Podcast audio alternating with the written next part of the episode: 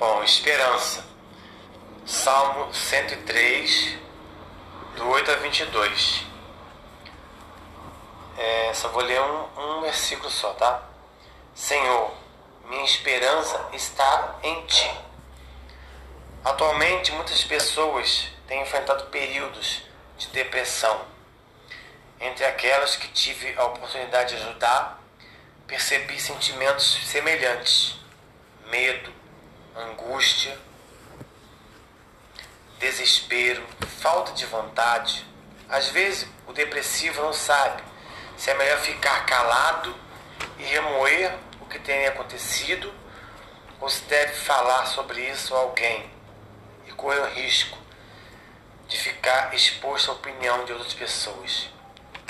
Se ele ficar com medo de enfrentar a realidade e guardar os sentimentos em seu íntimo, é como se algo queimasse por dentro e vagarosamente impedisse a continuidade da vida. Por outro lado, se decidir expor seus problemas e sentimentos a alguém, surge a pergunta: será que serei compreendido? Bom, o texto de hoje menciona um motivo que pode nos deixar desanimado e até deprimidos. A brevidade da vida, a nossa fragilidade. Não passamos de um sopro, uma rajada de vento, uma sombra. Enfim, somos apenas pó.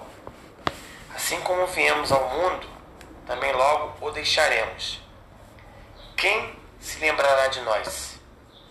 É difícil reconhecer que nossa existência é tão passageira. Além disso, ela é cheia de angústias, circunstâncias adversas e dilemas. Apesar desta realidade, não podemos deixar que sentimentos negativos nos dominem.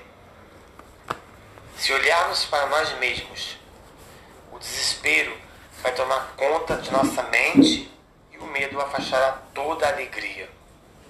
Porém, é preciso lembrar que a única fonte de esperança consolo é o Senhor Jesus Cristo.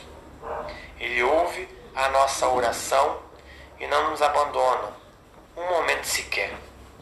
Quando temos a impressão de estarmos sozinhos, experimentamos seu sustento. Com seu auxílio, podemos superar os maus sentimentos, inclusive aqueles, inclusive aqueles relacionados à depressão. Se estivermos passando por momentos difíceis, devemos buscar ao Senhor, colocando nele nossa esperança, conscientes da brevidade de nossa vida.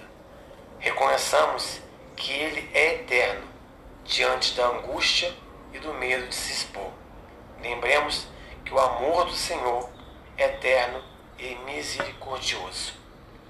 Que o Senhor venha te guardar neste dia, dar sabedoria e discernimento, que Jesus Cristo ele é a rocha inabalável, é a raiz de Davi, a leão da tribo de Judá, é Ele que é o caminho, a verdade e a vida, e ninguém vai ao Pai se não vai através dele. Que o Senhor venha te guardar e dar graça esse dia, em nome de Jesus. Tenha um dia abençoado e guardado pela presença do Espírito Santo.